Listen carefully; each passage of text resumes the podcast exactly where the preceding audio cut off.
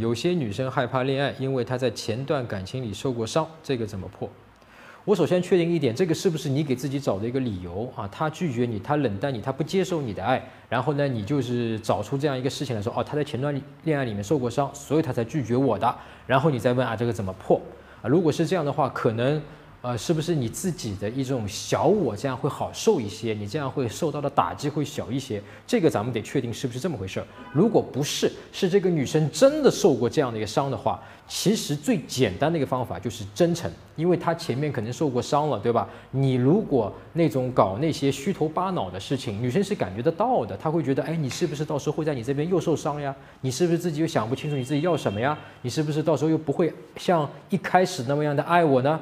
当你自己是非常真诚的，你非常了解我自己到底喜欢什么样的姑娘，我到底跟她合不合适，然后就是非常真实的、真诚的跟她去表达、去沟通的情况下，包括表达你自己的情感，那这个时候女生就会觉得哇，这个男生是靠谱的，是可靠的，他自然而然就会给你打开，而不再害怕在你这里还会受一次伤。